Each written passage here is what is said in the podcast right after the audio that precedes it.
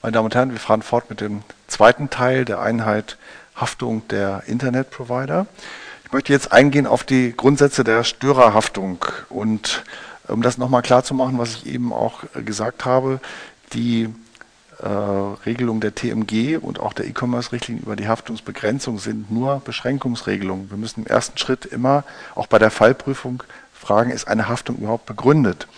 Und da kommen jetzt die Grundsätze der Störerhaftung ins Spiel, die eben diese Haftungsbegründung betreffen. Man darf also beides nicht verwechseln, obwohl diese Grundsätze häufig übereinstimmen. Also das, was an Erwägungen für die Haftungsbeschränkung ins Feld geführt wird, spielt zum Teil auch bei der Störerhaftung eine Rolle. Es läuft also zum Teil parallel, muss aber dogmatisch diese beiden Bereiche auseinanderhalten.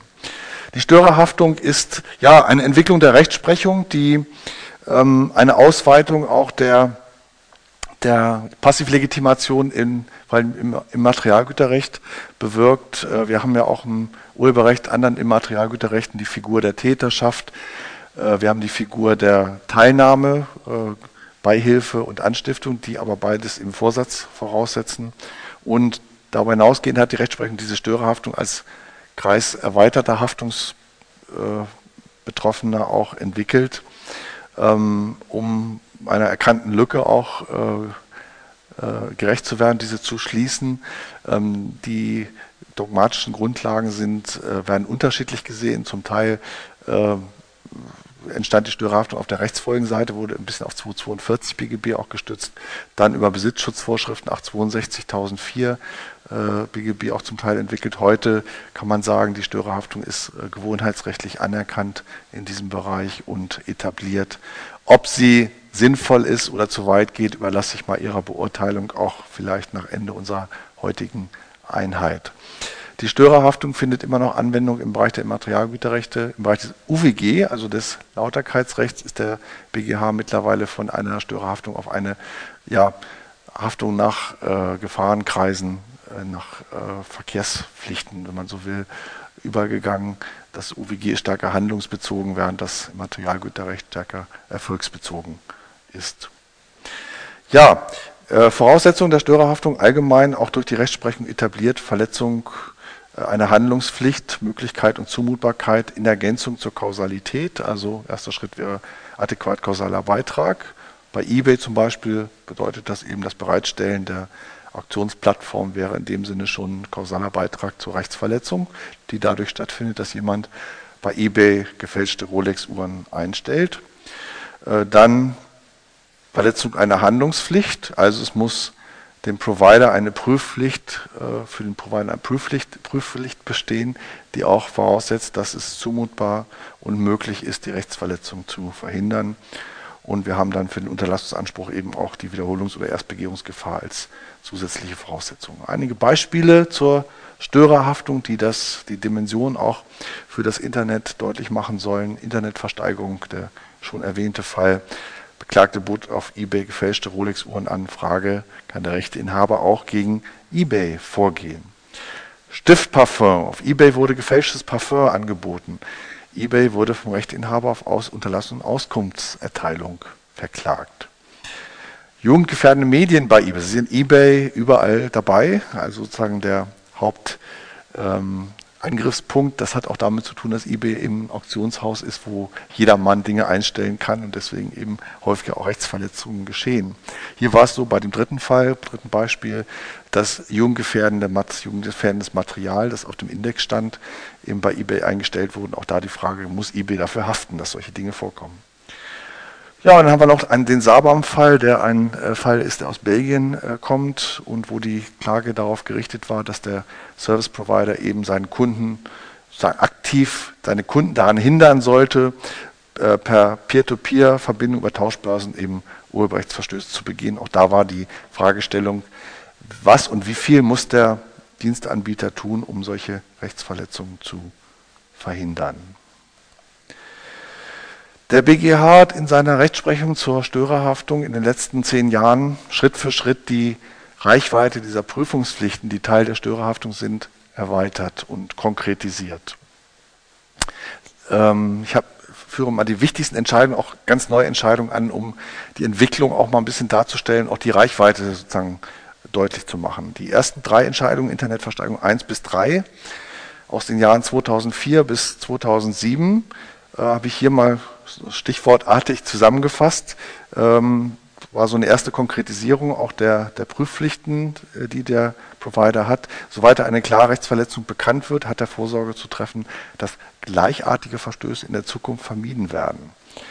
Und Sie sehen schon, gleichartige Verstöße heißt nicht derselbe Verstoß unterlassen wird und beseitigt wird, sondern gleichartige Verstöße auch vermieden werden in Zukunft. Also eine Prüfpflicht und eine Vorsorgepflicht für die Zukunft.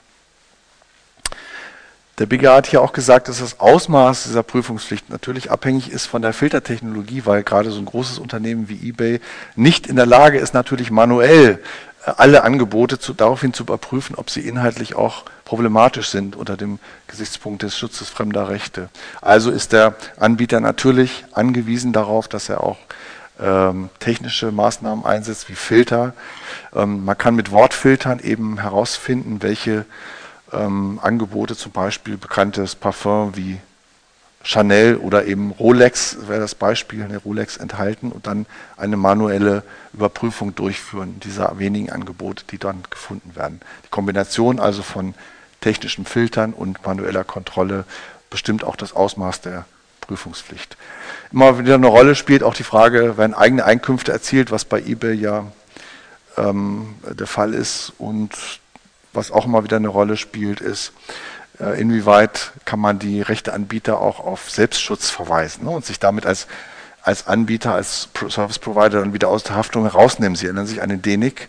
Äh, Rechtsprechung, wo das ja gelungen ist, ne, wo man gesagt hat, DENIC ist nicht in der Lage, äh, alle Registrierungen zu überprüfen, aber DENIC ist wieder ein anderer Fall, weil die DENIC ja sozusagen selbstverantwortlich tätig wird bei der Registrierung, während hier eBay ja praktisch nur jedenfalls technisch die Plattform zur Verfügung stellt. Ob das äh, eBay von allen Pflichten entlasten kann, ist eben genau die Frage, die wir hier untersuchen. Aber man kann eben auch nicht die gesamte Verantwortung abschieben auf die Rechteinhaber, auch wenn technische Möglichkeiten für die Rechteinhaber bestehen, die, äh, Recht, äh, die äh, Rechtsverletzungen herauszufinden. Es gibt Software, ähm, das äh, die, die die Rechteinhaber dabei unterstützen kann, Very Software zum Beispiel.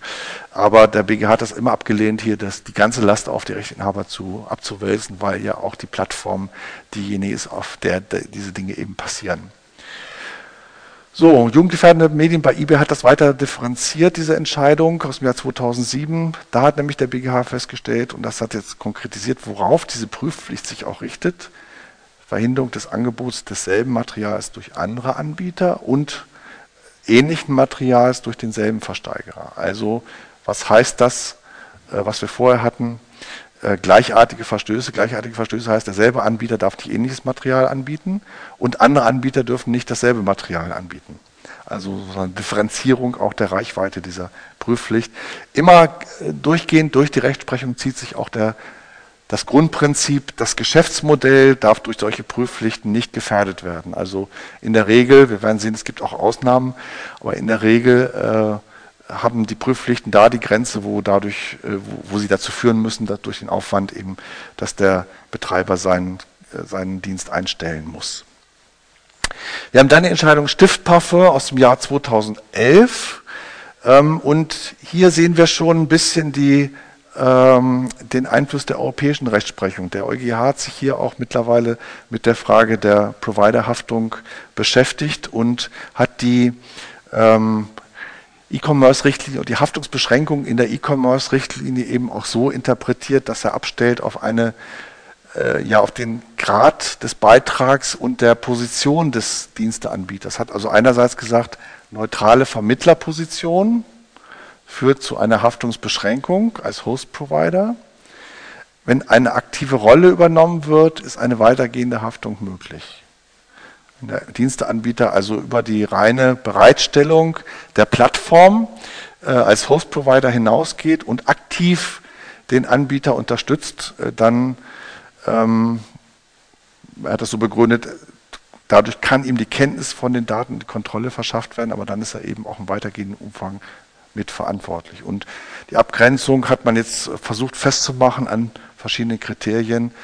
Ähm, neutrale Vermittlerposition, dazu gehört auch noch Ähm, die Modalitäten für den Dienst werden festgelegt, die Verkaufsangebote werden gespeichert.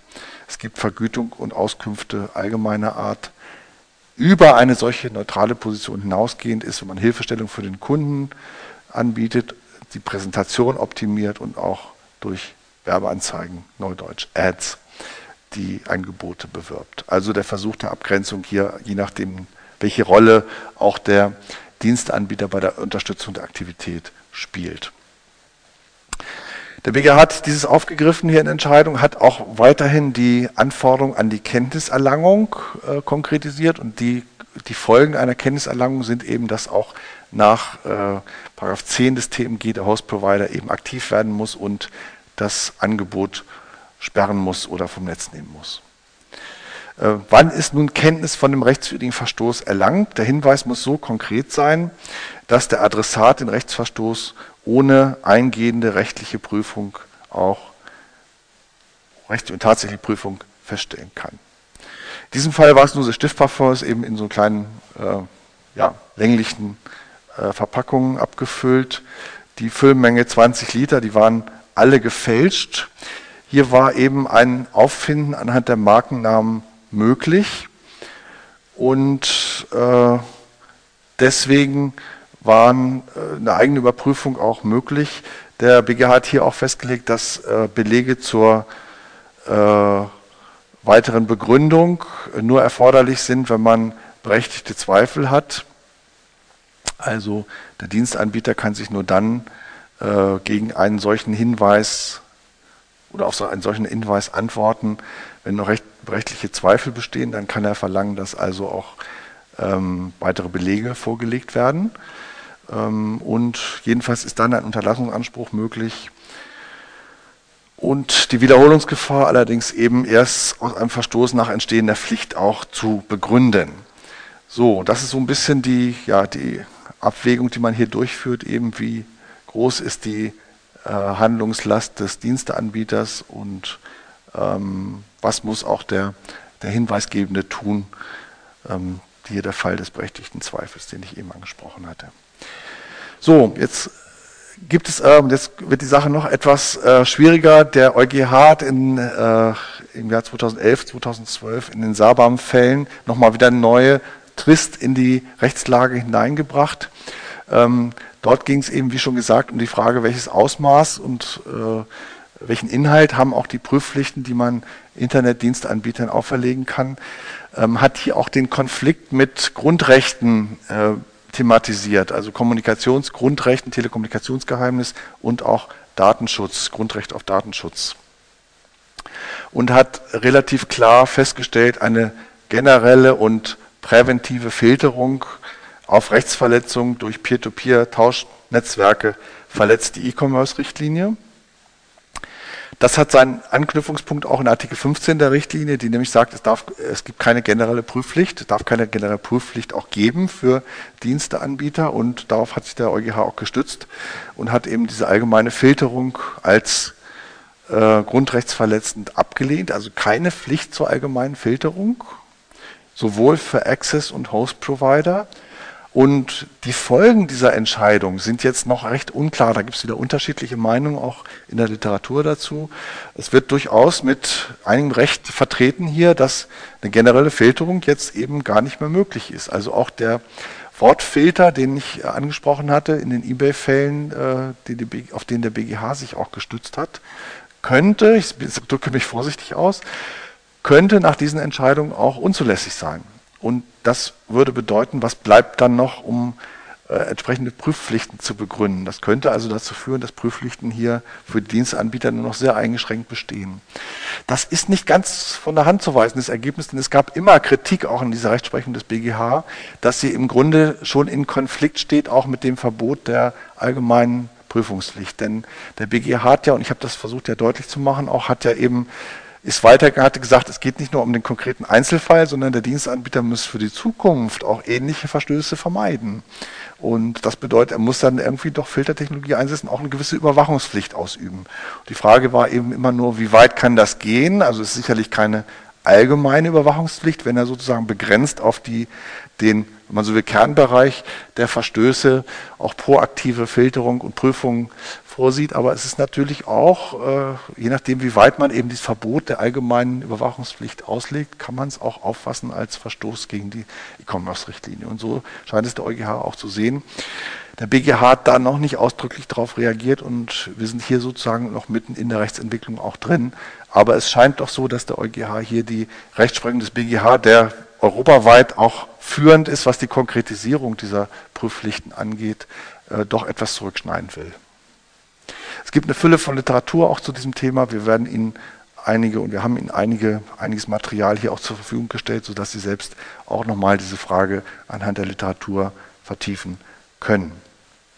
Ich möchte jetzt einen weiteren Punkt nochmal ansprechen, das ist die äh, sogenannte Autocomplete-Funktion und das muss ich, glaube ich, jetzt gar nicht mehr erklären, nachdem wir auch in diesem Jahr ähm, einiges an öffentlichem Aufsehen äh, in dieser Frage hatten. Ich erinnere nur an Frau Wulff, ähm, die sich ja auch gegen eine entsprechende äh, Autocomplete-Funktion ähm, bei Google Bezug auf ihren Namen gewährt hat. Wir haben hier mal ein neutrales Beispiel rausgesucht. Why is there a? Und dann Autocomplete heißt eben Google ähm, komplettiert automatisch die Anfrage und hier hat er eben verschiedene Versionen rausgesucht. Dead, Pakistani und My Couch. Also ähm, zunächst mal denkt man, es ist Nonsens, aber technisch äh, ist es wohl so, dass das auf einer statistischen Analyse beruht und äh, dieses, äh, die Software eben entsprechend das, was am häufigsten in diesem Kontext auch gefragt wird, dann als Autocomplete auch vervollständigt, sodass also man hier nicht sagen kann, Google macht diese Vervollständigung äh, sozusagen allein und willkürlich, sondern ähm, versucht eben das Nutzerverhalten hier abzubilden und dem Nutzer, und das ist das Ziel ja eigentlich, dem Nutzer eben auch die Benutzung der Suchmaschine zu erleichtern, dass er eben die letzten Worte nicht mehr eintippen muss. So, in dieser Frage hatte jetzt der BGH zu entscheiden und die Entscheidung ist hochinteressant unter verschiedenen Gesichtspunkten auch. Äh, wir fangen mal an mit dem anwendbaren Recht.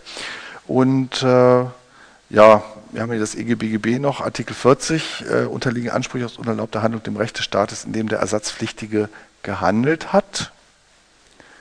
Wo hat Google gehandelt bei dieser Suchmaschinenabfrage?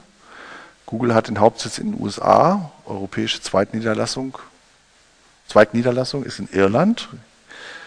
So, was ist jetzt maßgeblich? Gemäß 40, 1, 2 und 3 EGBGB kann der Verletzte verlangen, dass stattdessen das Recht des Staates angewandt wird, in dem der Erfolg eingetreten ist. Und das ist eben Deutschland. Also unabhängig vom äh, Sitz, ob man jetzt die Handlung auf Irland oder auch auf die USA bezieht, wäre eben der Verletzungsort, Erfolgsort der Verletzung Deutschland. Vorfrage. So, und jetzt kommt die eigentliche Hauptfrage und das ist jetzt, da wird es jetzt hochinteressant. Ähm, es war nämlich äh, vor dieser Entscheidung doch durchaus umstritten, ist das etwas Eigenes, was Google da tut mit der Vervollständigung oder ist das nur ja, softwaregestützte Vervollständigung, die durch den Nutzer initiiert ist und durch die anderen Nutzer angereichert wird, ohne dass Google da eigene, die eigene, selbst sozusagen selbst die Hand im Spiel hat, wenn man es mal so ausdrücken will. Und da hat der BGH doch äh, relativ klar gesagt, die, die Autocomplete-Funktion auch mit den Ergänzungsvorschlägen enthält die Aussage, und zwar die Aussage von Seiten Google, dass zwischen den Suchbegriffen ein sachlicher Zusammenhang besteht. Es ist also nicht reines Werkzeug zur Eingabeerleichterung, sondern es ist eine inhaltliche Aussage, die hier getroffen wird. Und durch diese inhaltliche Aussage ist eben auch die Beeinträchtigung der Sozialsphäre möglich. Und Sozialsphäre heißt eben allgemeines Persönlichkeitsrecht, äh, das hier eben durch die sozusagen das Addieren unpassender Ergänzungen eben auch verletzt werden kann. Stichwort Frau Wulff. Ähm so, und jetzt wird es noch spannender. Und jetzt weise ich mal hin auf den zweiten Teil der Folie. Paragraph 10 TMG. Ist Google hier Host Provider? Das ist ja generell eine gute Frage. Ne? Ist Google überhaupt Host-Provider? Ist es also jemand, der nur Speicherplatz zur Verfügung stellt oder ist es jemand, der eigene Inhalte anbietet? Obwohl ja nur das Netz durchsucht wird und die, die fremden Inhalte vermittelt werden, aber sie werden durch Google eben angeboten. So, und hier sagt nun der BGH, und zwar im, im Zusammenhang mit der Autocomplete-Funktion, Google ist kein Host-Provider im Sinne von 10 TMG, sondern haftet nach allgemeinen Grundsätzen als Content Provider, also als Anbieter eigener Inhalte. Denn Google hält eigene Informationen zur Nutzung bereit mit den Ergänzungsvorschlägen. Das ist unter zwei Gesichtspunkten spannend. Einmal, es sind ja nicht eigene Informationen, sondern es sind, die hat sich Google ja nicht ausgedacht, sondern Google hat die sozusagen nur statistisch aus den, dem Nutzerverhalten der anderen Nutzer herausgezogen. Also eigentlich Informationen, die durch die anderen Nutzer eingestellt worden sind, die hier aber so bewertet werden, als wenn Google sie selbst einstellt und bereitstellt, was insofern man natürlich vertreten kann, als Google sozusagen die rauszieht und selber präsentiert ne, im Rahmen der Suchfunktion. Und die Suchfunktion ist ja etwas, was Google selbst bereitstellt. Also insofern nachvollziehbare Argumentation. Insofern erschöpft sich der Dienst in dieser Hinsicht nicht in der Durchleitung, Zwischenspeicherung oder Speicherung fremder Informationen. Der zweite Aspekt hierbei ist natürlich auch, und die Frage wird Ihnen jetzt vielleicht auch eingefallen sein, was ist denn mit den normalen Suchergebnissen? Ist das also das eigene Inhalte oder nicht? Ist dann schon etwas schwieriger zu entscheiden. Ähm, da könnte man gut auch von der Durchleitung sprechen. Andererseits muss man auch da sagen, Google lässt den eigenen Algorithmus über die Webseiten laufen, die sie gespeichert hat und wählt dann entsprechend der Relevanz einige aus, die sie anbietet. Könnte man also, vielleicht auch nicht mit demselben Intensitätsgrad, aber ähm, doch vergleichbar mit dem Angebot eigener Inhalte auch verbinden. Also insofern nicht ganz klar, äh, Autocomplete sicherlich intensiver, was die eigenen Inhalte angeht, als das normale Suchergebnis, aber auch für das normale Suchergebnis könnte man nach dieser Entscheidung so ähm, äh, das Bestehen eigener Inhalte auch vertreten. Soweit, so gut. Jetzt kommen wir zurück zu der Unterscheidung Haftungsbegründung, Haftungsbeschränkung. 10 TMG ist ein Haftungsbeschränkungstatbestand. Wie ist das jetzt mit der Haftungsbegründung? Da kommt der BGH wieder auf die Störerhaftung und sagt also, Google haftet als Störer und das Nutzerverhalten tritt dazu und erst im Zusammenwirken zwischen der Software und dem Nutzerverhalten entsteht die Verletzung. Und bei der Störerhaftung jetzt eben die Frage, welche Prüfpflichten hat Google und muss sie erfüllen. Für mich ist das auf den ersten Blick nicht wirklich einsichtig. Haben Sie eine Idee, wie man die beiden Dinge zusammenbringen kann?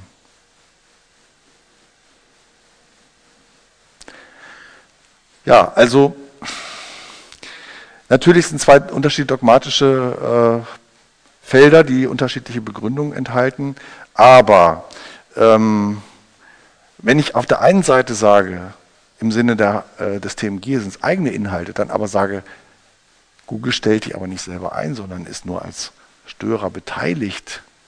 Ja, woran eigentlich? Daran, dass die Nutzer diese Begriffe eingegeben haben und dann die weitervermittelt werden, ist für mich nicht ganz übereinander zu bringen. Aber vielleicht war die Intention dabei auch so ein bisschen im Rahmen der Störerhaftung eben die Möglichkeit zu haben, diese Pflichtenstellung zu differenzieren. Denn der Fall ist nicht einfach gelagert und einfach zu entscheiden. Man kann nicht schwarz oder weiß, man muss einen Mittelweg finden hier. Und das hat der BGH eben auch mal wieder versucht in diesem Fall.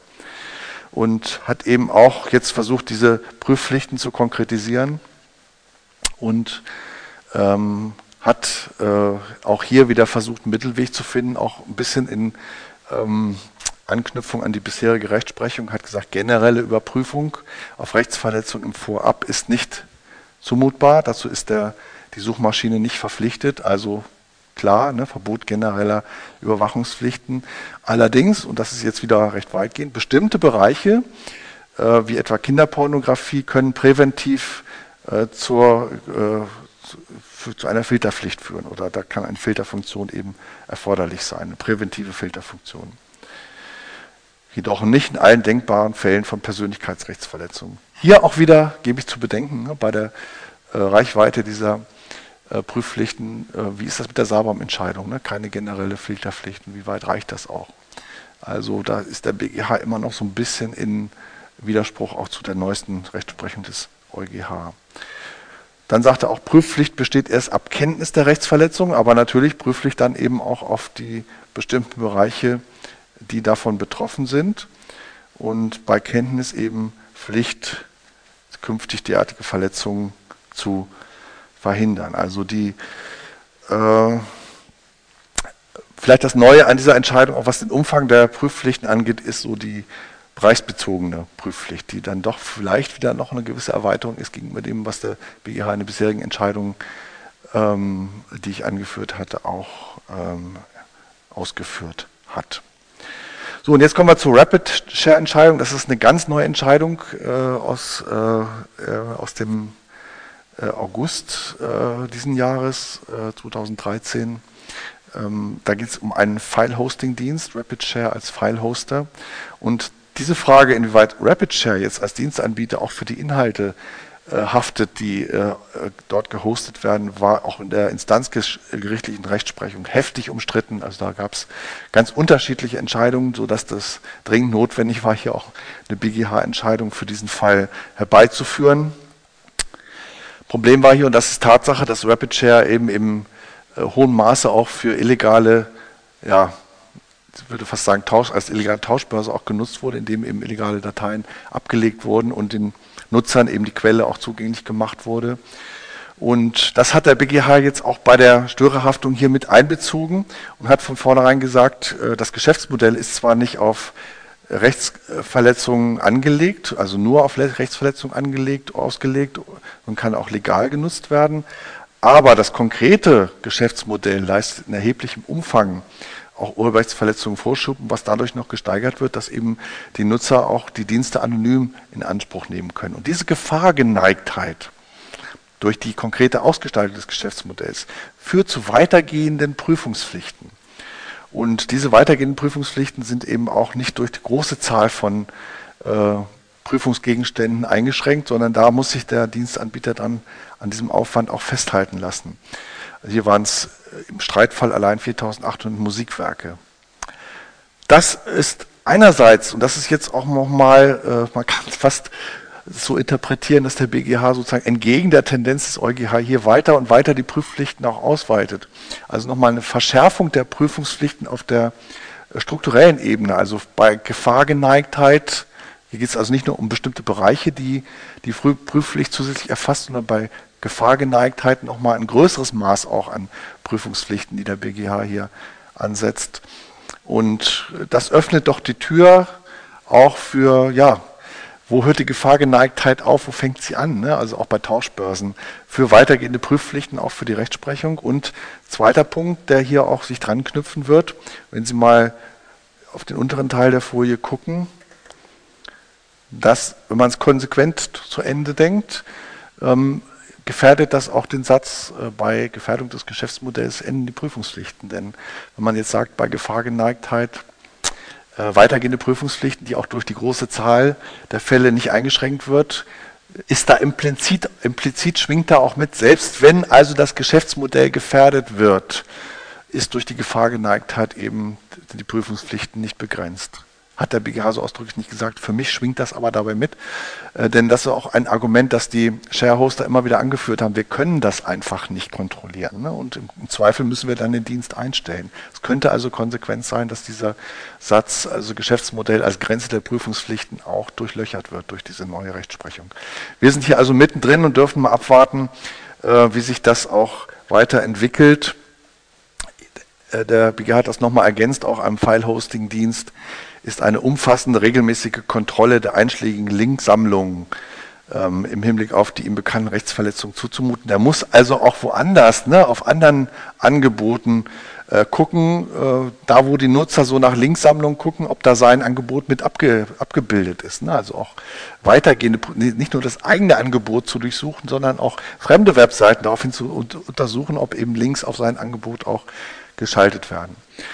Und um das nochmal zu konkretisieren, hat der BGH hier eben auch äh, nochmal ausgeführt, was nicht ausreicht, um die Prüfungspflichten wahrzunehmen.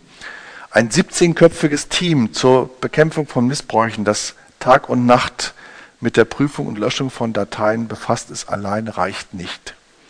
Der Einsatz von Filtern, Filtern Dateien, die mit der rechtsverletzenden Datei identisch sind, reicht allein auch nicht. Hinweis in den Nutzungsbedingungen, dass es unzulässig ist, reicht nicht. Löschungsinterface für Rechteinhaber, bei dem der hinter dem Upload stehende anonym bleibt, das eine Suche nach weiteren Verletzungen für den Rechteinhaber nicht ermöglicht, reicht nicht. Und die manuelle äh, Bearbeitung, die erforderlich ist, der Einsatz von gängigen Suchmaschinen, ob sich hinter, hinsichtlich der äh, konkret zu überprüfenden Werke Hinweise auf weitere rechtsverletzende Links und auf ihren Dienst finden. Also, recht hohe Anforderungen, die der BGH hier stellt. Und äh, ja, man darf abwarten, ob der BGH äh, das äh, auch äh, im Licht der Rechtsprechung des EuGH eben aufrechterhalten kann. Der BGH hält zwar formell in seiner neuesten Rapid-Share-Entscheidung daran fest, dass die Prüfungspflicht erst einsetzt ab Kenntnisnahme auf die Rechtsverletzung und nur gleichartige Verletzungen umfasst. Er hat aber wie in der Alone in the Dark Entscheidung auch hier in der Rapid Share Entscheidung die Prüfpflicht ähm, auf das einzelne Werk bezogen. Es muss also geprüft werden, ob dieses Werk, um das es in dem konkreten Verletzungsfall ging, auch durch andere Angebote gefährdet ist äh, und die Rechte daran verletzt werden können. Also in dieser Hinsicht führt der BGH seine äh, Rechtsprechung der eingeschränkten Prüfpflichten fort. Aber wie gesagt, mein Bedenken ist, dass durch die, äh, das Einführen der Gefahrgeneigtheit doch hier ein Ausufern der Prüfpflichten zu befürchten ist. Zwar hat auch der BGH in dieser Entscheidung Rapid Share wieder betont, äh, dass eine Gefährdung des Geschäftsmodells die Grenze der Prüfpflichten darstellt.